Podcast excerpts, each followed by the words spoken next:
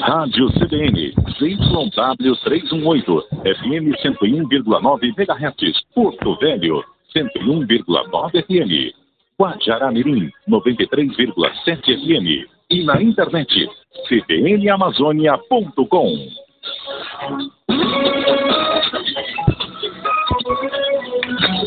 CBN Audiência Pública.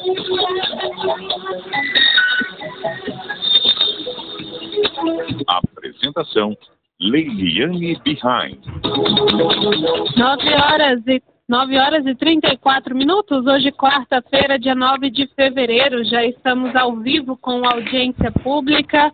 É, para você que está sintonizado aqui, fique à vontade para participar com a gente, interagir, mandar sua pergunta. Essa semana a gente tem falado muito sobre energia limpa, sobre diversos assuntos relativos a isso.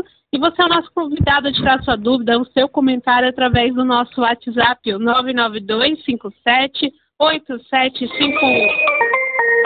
992-578751. Estou esperando a sua participação aqui. Também tem as nossas redes sociais, inclusive o arroba CBN Porto Velho. Por lá você consegue também acompanhar a programação aqui, interagir conosco. E o nosso site. Aqui em Porto Velho a gente ouve pela frequência 101,9, em Guajará-Mirim pelo 93,7. Você pode compartilhar em qualquer lugar do mundo o site aqui da CBN, o www.cbnamazônia.com com.br Lá você acompanha também toda a nossa programação.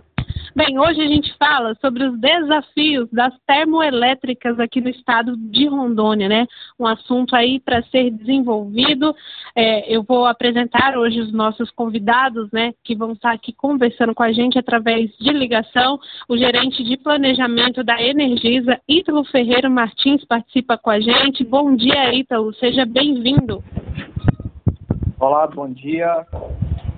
Obrigado pelo convite. Vamos tentar esclarecer todas as dúvidas aqui. Também participa aqui comigo o professor Cristiano, que é, é, Cristiano Torres do Amaral, ele que é engenheiro eletricista, doutor em desenvolvimento regional e meio ambiente, também editor de uma revista e também faz parte do grupo de pesquisa Energia Sustentável Renovável da Unir. Bom dia, professor Cristiano, seja bem-vindo à audiência pública. Bom dia, Leiliane, bom dia a todos os seus ouvintes, ao colega Ítalo, e é uma satisfação muito grande retornar à audiência pública. Parabéns à CBN. Obrigada, professor, pela participação. Bem, a gente vai começar a falar sobre esses desafios, né? Após um avanço significativo das novas fontes renováveis, eólicas e solar aqui no Brasil, na última década, chegando a participação aí de 15% na matriz elétrica nos últimos anos, e também acontecimentos referentes indicam uma reação de termoelétricas a combustíveis fósseis e esse avanço em particular também das termoelétricas a gás natural. Então teve um aumento da operação de termoelétricas, além do maior impacto ambiental que resulta aí também, é um resultado na nossa conta de luz, é, como que é, a gente é, releva agora aqui para o estado de Rondônia esse desafio. A gente sabe também que um dos desafios aqui em Rondônia é que, ah, no, no, caso aí, o, os 13, no próximo ano, né, as 13 maiores usinas termoelétricas aqui do estado, do estado devem ser desativadas. É um projeto aí em parceria com o Ministério de Minas e Energia e a agência ANEL aí e a Energisa. Esse é o maior programa de desligamento aqui a gente quer entender um pouco desse cenário, quais são esses desafios aqui. Eu já convido aqui o Ítalo também, se puder começar a falar a respeito? Perfeito. Bom, é, acho que, antes de mais nada, o Grupo Energisa é a, é maior é, empresa privada de capital nacional é, setor elétrico, né, e, e, e, também o maior na Amazônia Legal. Dentro desses, desses quesitos, né, um dos nossos valores como empresa né, é o compromisso com as gerações futuras. Isso é, passa também pelo desenvolvimento sustentável dos nossos negócios, das nossas atividades.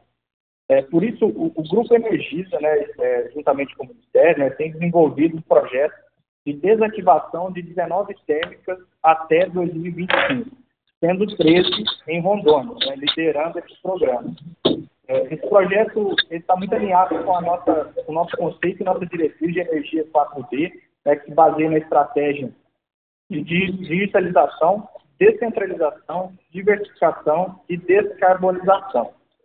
É, e a desativação dessas térmicas é especial, é, é especial, né, principalmente no meio ambiente, porque é, essas térmicas utilizam óleo diesel, não são pouco eficientes é, para funcionar é, é, como gerador de energia elétrica né, na distribuição para todos os consumidores, né? E também, né, esse aumento do, do petróleo, né, das commodities, é, é, um, é um combustível muito caro. Né? No total, o Grupo Energia tem investido 1,2 bilhão em Rondônia, Acre e Pará, né, para retirar de operação cerca de 169 megawatts de térmicas né, gerando uma economia é, para os consumidores do país é, de 665 milhões anualmente. Né? Esse valor é pago pela, pela conta né, de, de consumo de combustíveis, famosa CCC, né, por todos os brasileiros do, do país. É, e quando esse programa for concluído, né, nós teremos é, uma redução de 502 mil toneladas de CO2 é, que deixarão emitidas anualmente. Né, isso equivale, equivaleria né, a, a, uma necessidade de plantio de 3,6 milhões de árvores para um, um, um, um, net zero né, de emissão no, no país. Bem, e já aproveitando também para fazer o comentário aqui, o professor Cristiano, né? A gente sabe aí que tem desafios, é, é uma, um desafio grande de, dessa questão da desinstalação, mas também os benefícios que traz aí ao meio ambiente e a questão aqui em Rondônia, professor. É, eu acho importante essa mobilização que a empresa está fazendo e é, também cabe a gente destacar ah, o papel das termoelétricas não só no Brasil, mas no mundo, né? Então, para que o ouvinte possa compreender o que a gente está falando, uma usina termoelétrica ela gera energia elétrica a partir da queima de combustíveis. Em geral, esses combustíveis são carvão, óleo diesel ou gás natural. No caso de Rondônia, a maior parte das usinas termoelétricas são movidas a óleo diesel. A partir da queima do óleo diesel para gerar energia elétrica, a gente cria aí a emissão de gases efeito estufa. Esses gases, eles interferem no comportamento natural da atmosfera, impedindo a ação de liberação de raios ultravioleta e aumentando a temperatura na superfície. Então, esse movimento de desativação das usinas termoelétricas é importante para a gente poder contribuir na redução dos gases de efeito estufa. Agora, eu, eu queria fazer chamar a atenção de uma questão que é importante também, que a, a questão das termoelétricas, no, no mundo, a matriz de usinas termoelétricas, ela corresponde a cerca de 60% das plantas instaladas. Então, a maior parte do consumo de energia elétrica no mundo é proveniente de usinas termoelétricas. E mesmo que a gente queira substituir todas essas usinas por fontes é, renováveis, hoje, infelizmente, a gente não detém tecnologia que possa substituir todas as usinas termoelétricas por fontes renováveis. Então, a gente está vivendo um momento de transição. E essa transição é o que a empresa está iniciando nesse momento. Inclusive, o, o Ítalo citou, né? A gente fala sobre aí uma perspectiva para o próximo ano, né? E realmente a gente sabe que existe um processo aí de instalação, como vai ser feito. Então, eu gostaria de saber também, é, nesse processo, né? Dessa mudança, quais são as dificuldades? Bom, é, as maiores dificuldades que nesse, que nesse investimento, né, é tão grandioso, né, é, primeiro, né, a gente atravessa um momento ainda de pandemia. Então, mobilizar toda a força de trabalho, né, são pessoas, hotéis, pós-combustíveis, alimentação, é, é, é, um desafio logístico muito grande, né? E ainda impactado, né, pela é, por toda a cadeia produtiva, né, de insumos, de material, né, ferragens, é, cabos, é, toda, toda a parte de, de concreto que, que vai para é, a construção dessas subestações, dessas, desses minhões, né, para que permita a desativação dessas térmicas, é, é um desafio logístico é, realmente grandioso, tá? É, mas é, com muita dedicação, com muito empenho aqui, a gente vem conseguindo cumprir o cronograma que foi definido, né?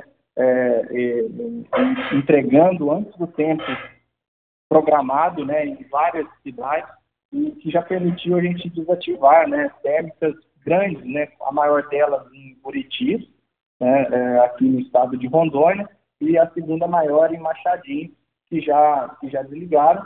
Né? Ao todo, a gente já desligou, já, a gente já desligou nove térmicas, tá? ao todo, né? 70% do projeto já está concluído, né? e, e fazendo né, um parênteses entre na, a térmica de Buriti, são 24 milhões de litros que essa, que essa térmica consumia, né?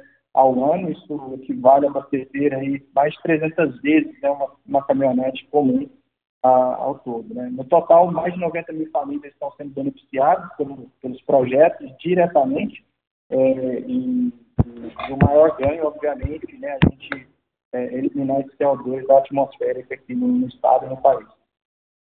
Então, quando a gente fala sobre também essa, essa substituição, aí vem porque é, a questão das termoelétricas, elas geram empregos também, né? elas movimentam. Isso, isso afetaria algum, alguma questão do cenário econômico em relação a essa mudança? Eu acredito que não, tá? É, pelo, pelo fato seguinte, são empreendedores né, que hoje atuam com termoelétricas é, e esses empreendedores, eles estão no ramo de geração e eles vão se orientar para aquilo que é, a diretriz do Ministério, da ANEL, o que propicia maior rentabilidade para esse negócio e também, obviamente, gerando emprego para essas pessoas. O caminho natural, né, como o professor disse, agora é essa transição do, da, da, do combustível fóssil né, para os recursos naturais, seja hídrico, né, seja o, o solar e o eólico, e, e essas mesmas empresas é, já tem investimentos né, em andamento aqui no, no Estado e vai permitir é, a empregabilidade e também é, a continuação do, dos negócios no, no Estado. Professor, também, se quiser comentar, fique à vontade. É, eu, eu fico avaliando em relação aos quantitativos, né? Que para que o ouvinte possa entender, nós estamos falando em termos de Amazônia de acordo com a empresa de pesquisa energética, existem hoje cerca de 685 usinas termoelétricas na Amazônia. Em Rondônia, seriam 51 unidades. Então, nós estamos falando aí de, de, milhares de empregos de trabalhadores e eu acho importante essa preocupação na qual a gente precisa, inclusive, reciclar essa mão de obra, capacitar porque o profissional que está acostumado a trabalhar na usina termoelétrica, ele precisa agora passar por uma atualização no sentido de que possa atuar nos empregos verdes, né? Esse, esse termo empregos verdes refere-se às fontes de energias renováveis. Então, por exemplo, o trabalhador que é, realiza uma atividade na usina termoelétrica, se essa usina for desativada, ele tem que estar apto, por exemplo, a trabalhar com instalação de painéis solares. Então, esse é só um exemplo de, de mobilização e requalificação profissional que é importante estar tá investindo para que esses empregos não sejam perdidos, na verdade, eles sejam transformados. Bem, agora são 9 horas e 48 minutos, o relógio já está virando aqui, eu vou para um rápido intervalo. Antes disso, eu já quero aqui pedir sua participação. Tem alguma dúvida a respeito desse assunto? Quer fazer um comentário? Fique à vontade pelo WhatsApp aqui da CBN, o 992 578751. 992578751. Eu vou para um rápido intervalo e já volto. CBN Audiência Pública.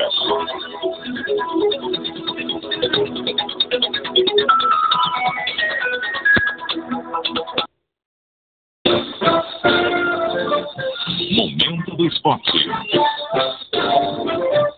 E o Fla-Flu ainda não terminou, pelo menos não fora de campo. Desde ontem, o centro dos debates e discussões sobre o clássico saíram da vitória tricolor em campo por 1 a 0 para acusações de racismo e homofobia ocorridos no estádio Newton Santos. Como prometido pelo presidente Mário Bittencourt, o clube enviou hoje um requerimento para o TJD, Tribunal de Justiça Desportiva, a fim de solicitar a abertura de um inquérito no intuito de apurar a acusação de racismo contra o atacante Gabriel Barbosa no último domingo. Num primeiro momento, quando consultada, a Procuradoria do TJD afirmou que precisava de provas mais concretas para oferecer denúncia. O clube também irá cobrar um posicionamento sobre os cantos homofóbicos entoados por parte da torcida do Flamengo durante a partida. Ambos os casos foram registrados através de vídeo por pessoas que estavam no local. O possível caso de racismo foi relatado na súmula da partida pelo árbitro Alexandre Vargas Tavares de Jesus. O juiz informou no documento da partida que não identificou os gritos em direção a Gabigol e que ficou sabendo do ocorrido pela mídia depois do confronto. Lembrando que ontem, em entrevista ao Relações Sport TV, o presidente Mário Tencourt, dentre outras coisas, disse que o áudio era inconclusivo e carecia de maior apuração. Enquanto isso, dentro de campo, o time se reapresentou hoje no CT Carlos Castilho e iniciou a preparação para mais um clássico, dessa vez contra o Botafogo na próxima quinta-feira. O atacante Luiz Henrique, que deixou o Fla-Flu com dores, não preocupa a princípio e deve estar normalmente à disposição. Aliás, o jovem vem chamando cada vez mais a atenção de clubes europeus. No fim das janelas de transferências europeias, o Real Betis da Espanha fez uma proposta pelo jogador, que acabou sendo recusada pela diretoria tricolor, conforme informado pelo GE. Globo. O valor não foi revelado, mas estava bem abaixo daquilo que o Flu pretende arrecadar com o Luiz Henrique. A diretoria sabe que precisa vender jogadores e também sabe que o atacante dificilmente ficará no Flu após o meio da temporada, quando os europeus deverão voltar com força total para levar Luiz Henrique. No entanto, o objetivo é fazer do moleque de Xerém uma das maiores vendas da história do clube. Até o momento, Gerson lidera essa lista, que foi vendido por 17 milhões de euros para a Roma da Itália em 2015. O objetivo é se aproximar dos 20 milhões de euros, mas é claro que tudo vai depender do desempenho de Luiz Henrique. Em 2021, ele terminou como artilheiro do time no Brasileirão e iniciou bem a temporada 2022, seguindo como titular absoluto.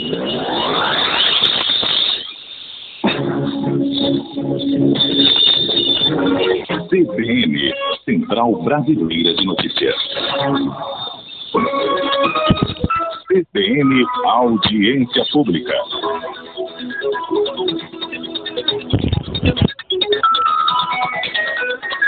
9 horas e 51 minutos, já estamos de volta aqui com a audiência pública. Hoje a gente fala sobre os desafios das termoelétricas aqui em Rondônia, para a gente entender esse cenário aqui também no estado, essas instalações, as modificações. Está participando comigo o gerente de planejamento da Energisa, Ítalo Ferreira Martins, também participa comigo o professor Cristiano Torres do Amaral, ele que é engenheiro eletricista, também doutor em desenvolvimento regional e do meio ambiente.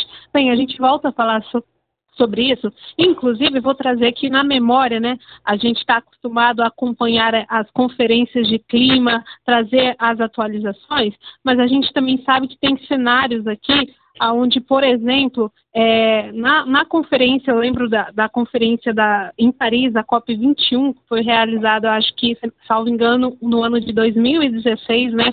foi tratado sobre as mudanças climáticas e colocado em questão objetivos aí para analisar a relação entre processos de transição energética e a geração das termoelétricas. E hoje, depois de 2016, a gente discute esse cenário aqui no Estado. Então, quando a gente traz pautas do meio ambiente, a gente acha que está sendo discutida lá na COP, nas conferências e não vai chegar aqui. Então, apesar do trajeto aí ser uma lenta e a gente espera construção, né, a gente já pode falar dessa realidade aqui. Eu gostaria que o professor Cristiano comentasse a respeito disso, porque por mais que a gente tenha feito é, processos aí de discussões lentos em relação ao meio ambiente, isso também é, pode trazer para a gente um cenário positivo de mudança é, relativo a onde a gente vai chegar daqui a alguns anos e ver essa diferença aqui no nosso estado?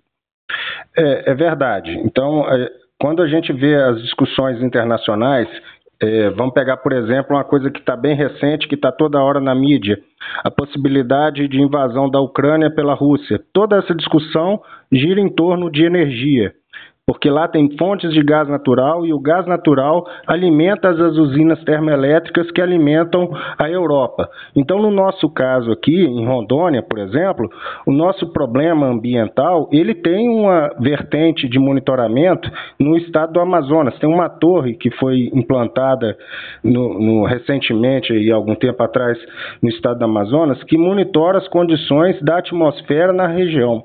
Então, a nossa contribuição no estado de Rondônia em relação à redução de emissão de gases de efeito estufa, ela está sendo monitorada pelo mundo inteiro, através dessa torre que está instalada lá em Manaus, que ela foi implantada pelo Fundo Amazônia.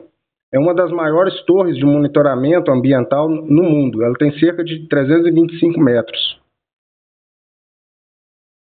Entendo. É, inclusive, a gente fala muito sobre essas emissões, professor, no setor elétrico do CO2 aqui no, no Brasil, aqui no Estado, e como que a gente também pode é, ajudar a reduzir, né? A gente fala hoje sobre energia solar, energia limpa, quais são as nossas opções?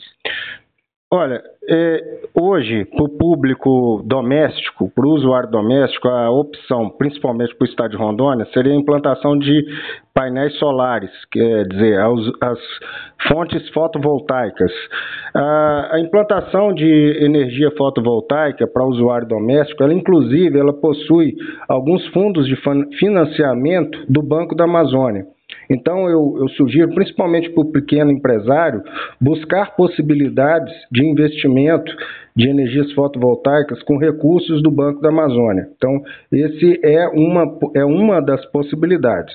Agora, para aquele usuário comum em casa, né, então recomenda-se a redução do consumo de energia. Então, à medida que você consome menos energia em casa, você está contribuindo para a redução da emissão de gases de efeito estufa. Lembrando que a opção de termoelétricas no estado de Rondônia não foi uma opção porque todos queriam é, é, instalar usinas termoelétricas no estado. Não é por isso, é porque era a única opção para áreas isoladas. Então você não tinha linhas de transmissão que chegavam em Ponta da Bunã um tempo atrás, por exemplo. Então a única opção que tinha eram as usinas térmicas que funcionavam a óleo diesel. Então, nessas regiões onde tem usinas que trabalham ainda com óleo diesel, uma das formas da população contribuir é reduzindo o consumo de energia elétrica. É. Inclusive, a gente sabe que tem alguns lugares que, que foram instalados, inclusive em Vilhena, é, a gente tem um histórico aí de muitos anos né, aqui no estado, onde é, estão instalados e já tem esse consumo. Eu queria saber do Ítalo, como é também o processo, da onde chega essas termoelétricas e, e também a, o custo, né? A gente fala sobre elaboração de placas solares, que é um custo elevado. Então, para as empresas também tem um desafio nessa instalação. É, exato.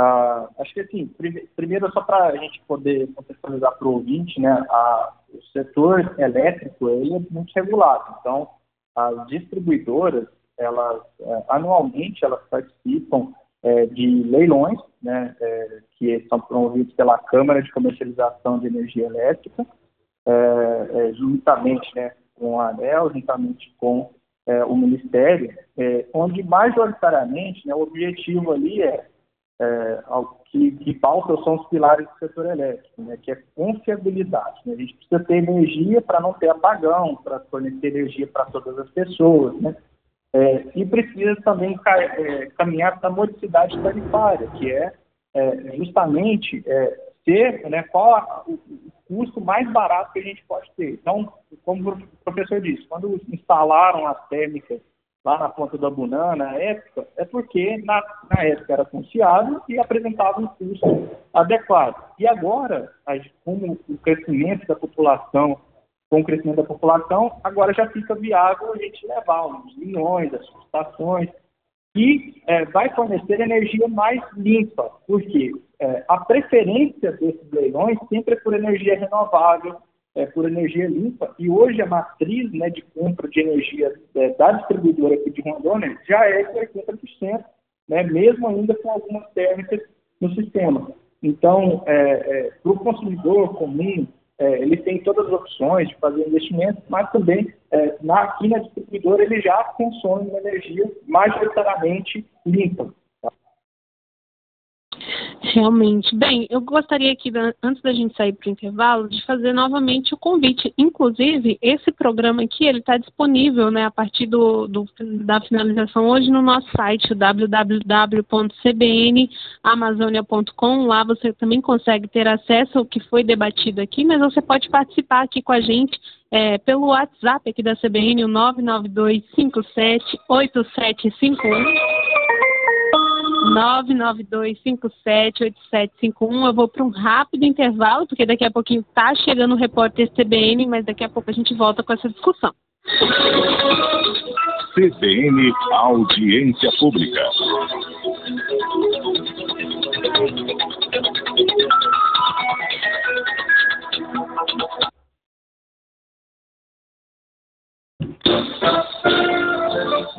Momento do esporte. O ano é novo, mas os problemas não. O departamento médico, encabeçado pelo Márcio Tanuri, continua recebendo visitas de jogadores frequentemente. O detalhe é que alguns deles sequer estrearam em 2022. O mais novo caso é Bruno Henrique. Antes do clássico, Paulo Souza tinha dito na entrevista coletiva que o jogador estava com dores no tendão, mas hoje a assessoria do Flamengo divulgou nota que o atacante, em função do desgaste e de dores na região anterior da coxa direita, realizou um exame que constatou uma pequena lesão e já iniciou o tratamento. Com isso, ele está fora do jogo contra o Aldax na próxima rodada do Carioca. Desde o início da pré-temporada, o Flamengo soma alguns problemas. Ramon foi o primeiro caso com lesão muscular. Rodrigo Caio segue sem previsão de volta, depois de complicações na cirurgia no joelho direito, e trata ainda de recuperar o movimento pleno da perna e o desequilíbrio muscular. Davi Luiz, Diego Alves e Léo Pereira já foram outros jogadores preservados segundo o clube. Ou seja, em menos de um mês desde a reapresentação, o time já conviveu com seis problemas médicos. É o cartão de visitas para Paulo Souza, que chegou com uma árdua missão de tentar diminuir junto aos preparadores físicos, esse elevado número de lesões que. Repórter CBN.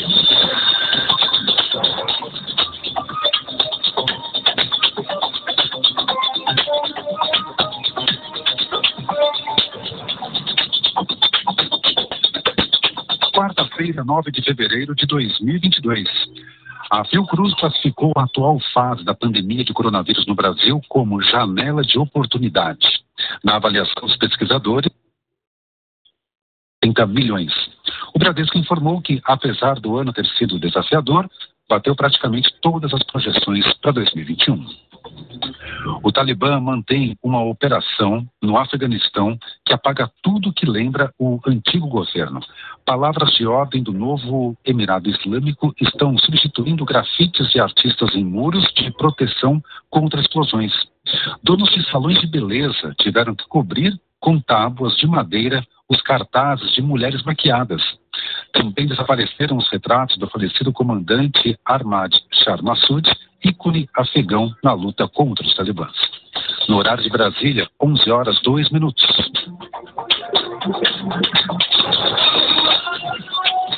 Repórter CBN. As principais notícias do dia a cada meia hora.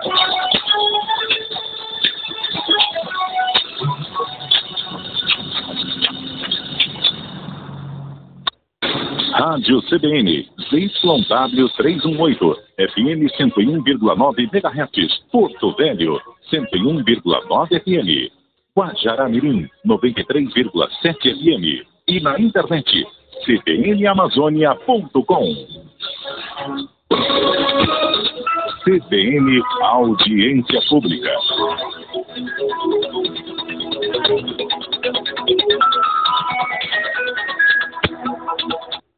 10 horas e 3 minutos, já estamos de volta com a audiência pública. Hoje a gente fala um pouco a respeito dos desafios das termoelétricas aqui no estado de Rondônia. Também fala um pouquinho sobre essa energia solar, energia limpa, né? Que a gente vem discutindo durante a semana aqui no audiência pública, para saber é, quais são esses desafios implantados e também as, as possibilidades aí que, que vai apresentar para o nosso estado, os pontos positivos Participa hoje comigo o gerente de planejamento da Energisa, Ítalo Ferreira Martins. Também participa comigo o professor Cristiano Torres do Amaral, ele que é engenheiro eletricista, também doutor em desenvolvimento regional do meio ambiente. Bem, eu volto é, nesse bloco para a gente relembrar um caso que aconteceu aqui. Eu acho que a gente pode até falar a respeito disso. Uma tragédia que ocorreu aqui no estado de Rondônia em 2008. A gente teve um rompimento de barragem aqui, né? É, localizado aqui próximo no município de Vilhena, no Rio, é, como comemoração, né, causou danos severos aqui à nossa região. A gente também enfrenta alguns desafios com as comunidades ribeirinhas em relação que vivem ali próximo. Então, eu gostaria de saber do professor Cristiano, é, com essa nova implantação, se a gente ainda corre algum risco, quais são os cuidados e, e principalmente o que afetou na nossa região é, esse acidente, porque teve agravamentos aqui em relação ao meio ambiente, ao desenvolvimento regional aqui e também sobre essas populações que vivem ali. É, a gente, a gente pode dizer que isso está sendo acompanhado aí pelas autoridades, Ministério Público, mas a, até onde a gente pode dizer é que atualmente, em função desses dessas tragédias que andaram acontecendo aí, não só no estado de Rondônia, quando, quanto em Minas, em, em outros estados, é, as autoridades têm ficado um pouco mais vigilantes em relação ao monitoramento das barragens. Então, em relação especificamente a esse episódio, eu acredito que algumas medidas já devam estar sendo tomadas, não somente naquela região, mas em todas as outras barragens que estão hoje em atividade no estado, que é o acompanhamento de, de, de eventuais movimentações. Então, esse, esse fluxo de água, tanto a questão da movimentação da própria barragem em si, isso aí já existem normas que estabelecem o um monitoramento regular. Então, especificamente desse caso, eu acredito que já as, as autoridades já devam estar encaminhando aí os, os trâmites para apuração dos responsáveis. É, o Ítalo, a gente falou sobre esse projeto, né, as perspectivas para o ano que vem, mas a, as usinas, elas vão ser instaladas em que regiões aqui do estado? Bom, é, no primeiro trimestre de 2022, né, está chegando aí, nós vamos fazer interligação de todas as cidades ali na ponta da Bulhão, né, que é, é Vista Alegre, né, Extrema, Nova Califórnia, toda aquela região, né, agora no primeiro trimestre será interligado, né, e aí a gente vai é, praticamente completar mais de 90% né, de todas, é, de todas a, a, o programa né, concluído, né, fica faltando apenas é, Boa Vista do Pacaranã e a previsão de conclusão né, no final de 2022 é, é, com, será a última térmica do programa, né, de 13 ao total. Mas nós já interligamos, né? Vamos relembrar aqui, né? As primeiras foram Alvorada, São Francisco, Costa Mar, né? Nós fizemos também Vale do Anari, é, Machadinho, Cujubim, né? É, é, recentemente, no final do ano, interligamos Curitiba e Campo Novo, tá? É, bem como União Bandeirantes, que está mais ao, ao, norte do estado. E agora, as três pontes, as três pontes para a ponte do Brunão. Alegre, Extrema e Nova Califórnia. A gente já tem esses projetos em vistos aí para o ano que vem. Eu gostaria até de saber dos nossos convidados o que, que a gente pode prever né, em relação, então, para esse futuro, em relação às usinas termotérmicas, tanto aqui para o Estado quanto para o Brasil, né? O que, que o futuro nos espera se a gente conseguir dar passos maiores aí? O que, que vocês esperam, as perspectivas para esse ano? É, é, Leiliane, eu, eu acredito que já exista aí hoje em andamento é, concessões previstas até 2025 para ampliação da, do parque de usinas termoelétricas. Isso daí já é uma realidade em função do, do risco de, de apagão, por causa do, da questão da escassez hídrica. Então, nos últimos anos choveu menos, a nossa dependência da planta de geração de energia por meio das hidrelétricas ela é muito grande. Em função disso, a, as autoridades tomaram a decisão de ampliar a planta relacionada às usinas termoelétricas. A, a nosso ver, é, é, foi uma decisão que poderia ser estendida as energias renováveis. Então, é, a concessão ela privilegiou apenas a questão das usinas termoelétricas. Então, tem aí a previsão de já está em construção cerca de 51 unidades no Brasil, mas a gente poderia fazer aí investimentos para poder contribuir na matriz energética na, nas plantas fotovoltaicas aí na região, principalmente no estado de Rondônia. Então, é, existiria essa possibilidade, mas o cenário, pelo menos até 2025, é da, da expansão das usinas termoelétricas. É, inclusive o Italo citou né, regiões que vão ser instaladas, que já tem essa primeira parte aí do projeto em andamento, é, mas Italo, tem alguma plataforma que os moradores também podem acompanhar essa evolução desse programa, estar atento aí né, nos próximos passos? Tem sim. É, nós temos uma, uma plataforma que é o Energiza Juntos, né, que dá, é um site é, www.energizajuntos.com.br que dá mais detalhes né, desse, do maior projeto de ativação de térmica do país. E também nós temos um site para acompanhar né, a quantidade de CO2 evitado com a desativação dessas plantas é, é, térmicas né, no, no estado né, e também nas do Acre e do Pará que nós estamos fazendo. Né, e a gente pode acompanhar pelo descarbonômetro. Né, isso aqui está disponível no nosso site www.energisa.com.br. É, inclusive, a gente falou a, a, respeito da energia aqui, então, mas eu, eu gostaria de saber, até economicamente para a empresa, quais são as suas perspectivas aí em relação às mudanças, não só aqui do Estado, também para o Brasil, né, em relação a isso. É, claro.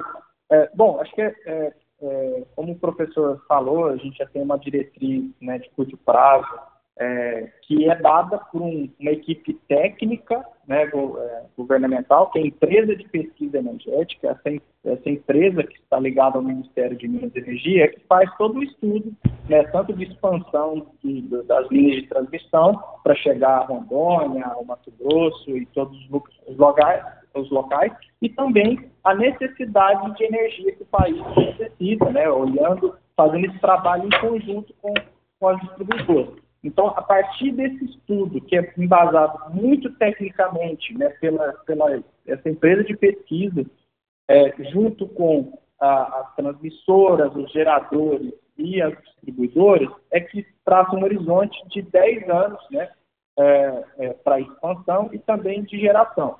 É, no curto prazo, né, por uma necessidade de é, é, identificada por esses estudos técnicos está se é, é direcionando né, para algumas térmicas em ponto estratégico, mas são térmicas que vão propiciar a estabilização do setor elétrico, do setor daqueles milhões é, é, que chegam para em todos os estados, que são muito mais eficientes do que pequenas térmicas distribuídas.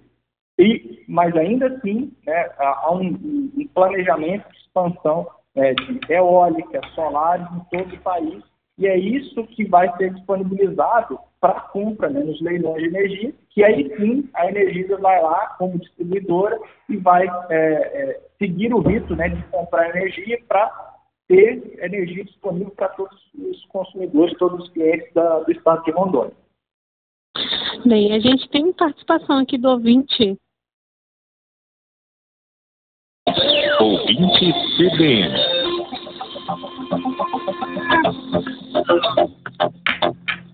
O professor Ronaldo está aqui participando, ouvindo né, a nossa programação e a seguinte pergunta, né, que fica dúvida né, para quem está ouvindo aqui, talvez não entendeu certinho, eu gostaria que o professor Cristiano contribuísse né, nessa explicação. Ele pergunta aqui como ocorre a transformação da energia nessas termoelétricas e também qual a origem dessa energia. É, então, Vamos tentar descrever isso sem imagens, né, para o ouvinte do rádio. O que, que acontece? Então, nós temos um combustível. Esse combustível ele pode ser carvão mineral, gás natural ou então óleo diesel, que na maioria dos casos é o que acontece no estado de Rondônia. A maioria das usinas termoelétricas elas utilizam óleo diesel. Esse óleo diesel é queimado, quer dizer, é feita a combustão da mesma forma que ocorre no motor de um caminhão ou de um carro. Essa combustão movimenta uma turbina. Essa turbina, é, é, que é movimentada por gases, né? Existe uma caldeira, essa, essa, esses gases movimentam a turbina e o movimento dessa turbina é que gera a energia elétrica. O grande problema, que, que é a discussão ambiental, é que os gases que são liberados dessa combustão, no caso metano, é, CO2, né, que é o gás carbônico, então esses gases eles são prejudiciais para a nossa atmosfera. Então essa é a grande discussão e é o grande problema ambiental que está relacionado com as usinas termoelétricas. Obrigada, professor, pela explicação. Inclusive, a gente continua é, a audiência no próximo bloco, né? A gente para falar, se despedir, dar as considerações finais, mas eu quero aqui é, realmente fazer um convite especial para você, ouvinte. Essa, essa semana a gente tem debatido, né? a respeito da, da energia limpa, né? É um projeto aí do, da rede amazônica, junto com a CBN, aqui com o grupo, né, é, geral a respeito do Amazônia que eu quero. Então é um tema que a gente está discutindo mesmo, levando a público para entender quais são as soluções, o que, que a gente pode fazer. Inclusive eu mediei aqui na audiência pública sobre a COP26 que aconteceu, né? E a gente discutia muito é, a questão aí do meio ambiente, as mudanças climáticas. É, a gente traz esses temas sabendo que são soluções aí de uma COP que aconteceu lá em 2016, que foi discutida, e hoje a gente traz esses benefícios, essas discussões reais aqui para o nosso Estado. Então, para você ouvinte que perdeu algum programa, que queira é, se atualizar, né?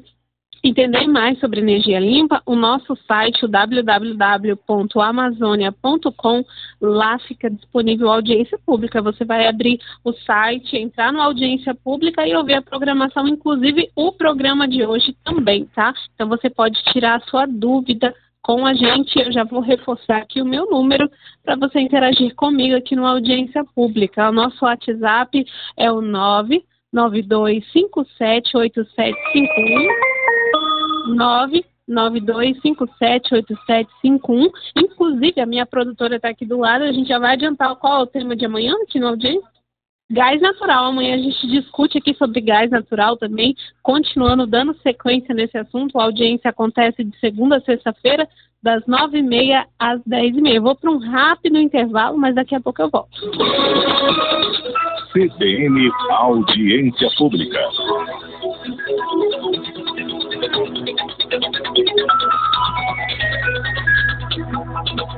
Marifossa, uma empresa que se preocupa com o meio ambiente, fazendo serviços de sanitização, limpeza de fossa e desobstrução de esgoto. Temos frota nova, equipe treinada. Marifossa, WhatsApp 98112 7551. Marifossa. Prancheta do PVC, com Paulo Vinícius Coelho. Paulo Vinícius Coelho, quem disse que não tem do Palmeiras? exactly that. Ok. Palmeiras, right. o Palmeiras, hein? Porque nós temos que aprender a falar o nome de Palmeiras de diferentes línguas. Agora, ele está virando internacional. A gente, a gente fala em, em, português em São Paulo. E a gente engole o I, então vira Palmeiras. É. E não Palmeiras. O Palmeiras. A, a, não, isso não é paulistense, isso não é paulistanês. Paulistano, é. paulistano tem vários sotaques diferentes, perdizes a moca, é muito mais. Então, não é, não, não, é, eu estou falando isso porque a, a presidente do Palmeiras, Samara Carioca, ela fala Palmeiras, é. e que é uma maneira que, que nós, que quem nasceu em São Paulo, não, não fala, né? A gente fala Palmeiras. A gente engole o I, embora o I exista, a gente não pronuncia esse I em São Paulo né? Palmeiras. Já está cheio, de, já tá cheio de ouvido aqui dentro, não vai chamar Palmeiras mais não, vai chamar campeão. É, é, bom, bom dia, Cássia. Bom o, dia, PVC. O, eu acho que isso continua sendo muito difícil, né? Assim, a conta do Mundial de Clubes, somando o Copa Intercontinental, Milton Jung se lembrará bem da madrugada de 12 de dezembro de 1983, quando o Grêmio venceu 2 a 1 Hamburgo na prorrogação, ah, quando terminou, quando houve o caso Bosman, o Bosman era um jogador belga que queria se transferir para a França e que foi proibido pelo limite de estrangeiros, ele entrou na Corte Europeia e disse, cara, se um, se um arquiteto, engenheiro, advogado, jornalista pode trabalhar ah, na França, na Alemanha, em Portugal, na Espanha, sem fronteira, que um jogador de futebol não pode? Isso foi em dezembro de 95 que a Corte Europeia deu ganho de causa para ele, na prática, se encerrou o limite de estrangeiros na Europa. Naquele dia, a Europa tinha 14 títulos intercontinentais e a América do Sul tinha 20. 20 a 14 para a América do Sul. Hoje, somando o Intercontinental com o Mundial Oficial da FIFA, a Europa tem 34 e a América do Sul tem 26.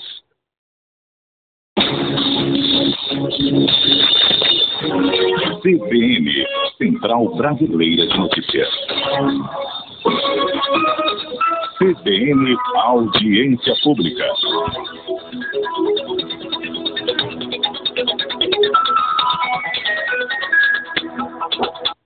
10 horas e 20 minutos, voltamos com audiência pública aqui na CBN Porto Velho 101,9. Eu já convido você também a sintonizar aqui com a gente pelo nosso site, que você pode acompanhar a programação pelo www.cbn.com. Bem, hoje a gente falou um pouco sobre a questão das usinas termoelétricas aqui no estado de Rondônia, os desafios. Eu quero trazer alguns dados aqui para a gente é, discutir neste último bloco. O Brasil registrou em julho né, um recorde na geração de energia por usina termoelétricas. É a menor produção de energia por hidrelétricas no, desde o mês aí para o mês também desde 2002, né? Mostram aí os dados é, do Operador Nacional do Sistema Elétrico, ONS, também a energia gerada em termoelétricas é a mais cara e prova aí um aumento no custo de conta de luz, né, que é que a gente acaba sentindo agora. Esse cenário é reflexo aí de um agravamento da escassez hídrica nos últimos meses. O problema também é causado pela falta de chuvas e foi, né, causado pela a falta de chuva aqui no Brasil e consequentemente, é, consequentemente aí a queda no armazenamento de água nos reservatórios das hidrelétricas. A gente enfrentou essa crise aqui no Brasil, então esses dados refletiram para poupar a água. O governo até acionou as termoelétricas que geraram aí a energia por meio da queima de combustível, que daí seria o óleo, o gás natural, e a aplicação dos usos das termoelétricas vem provocando aí aumento dessas contas. A gente sentiu esse cenário, esse, esse é, esses dados né, repercutiram há quatro meses atrás, a gente falava sobre esses dados, esse aumento né, da energia gerada. E aí eu gostaria de saber até a opinião dos nossos convidados, e começando aí pelo professor Cristiano, a gente fala muito sobre essa escassez, né, o, o que agrava essa crise hídrica. Eu gostaria que o professor explicasse um pouquinho também esse cenário. Bem, Leilane e os ouvintes, é, infelizmente, nos últimos anos, as mudanças climáticas que nós temos vivenciando, não é só o Brasil, mas todo o mundo, tem provocado aí a redução drástica no volume de chuvas, né? Então, os reservatórios das usinas hidrelétricas, que são a maior parte da nossa matriz energética no Brasil, eles ficaram é, nos volumes mais baixos que a gente tem. E aí, infelizmente, as autoridades tiveram que tomar uma ação para evitar que houvesse apagão. E a ação que foi tomada foi a viabilização de concessões para empresas termoelétricas. É, só para você ter uma ideia, num, levantamento de valores aqui, o, o, a, a, questão do megawatt-hora que é pago para uma usina termoelétrica, ele chega a ser de três a quatro vezes maior do que de uma fonte renovável. O grande problema é que nós não temos hoje uma matriz de fonte renovável, seja ela energia solar ou eólica, que possa, vamos dizer, substituir a opção das termoelétricas. Então, o volume de energia elétrica que é gerado por uma termoelétrica, nesse momento, a nossa planta de energia renovável não consegue entrar como alternativa. Mas é para isso, né? Então, essas discussões, igual a gente está tendo hoje aqui na audiência pública, e tanto na universidade, na sociedade, a gente precisa começar a ampliar esse parque de energia fotovoltaica e energia eólica, porque gera muitos empregos e também contribui para a preservação do meio ambiente. Além da nossa conta de energia ficar mais barata, né? É, e aí eu gostaria também de saber do Ítalo, quando a gente fala que isso reflete na conta de luz, né, tanto para o fornecedor quanto para o cliente, aí os gastos aí tem um aumento, isso interfere? É, de fato, assim, é, a Energisa ela, ela buscou fazer campanhas né, de incentivo a toda a população, aos nossos clientes, a reduzirem esse, o, o consumo de energia para que é, é, a gente possa passar por esse momento, né? É, então, foram campanhas educativas, é, com orientação tanto no TV, rádio é, e nas nossas mídias sociais, de como né, o, o, cliente ele pode é, ter hábitos né, que possam reduzir é, o seu consumo de energia e também né, o, o, impacto aí na, na conta é, final. É, bem, eu já gostaria de agradecer a participação hoje dos nossos convidados, né, e deixar também um espaço para alguma pontuação que queira fazer, considerações finais também, então fica à vontade. Ah, perfeito. É, bom, acho que eu gostaria de, de agradecer a participação. É, foi realmente um prazer estar aqui com vocês nesse momento, fazer esse debate.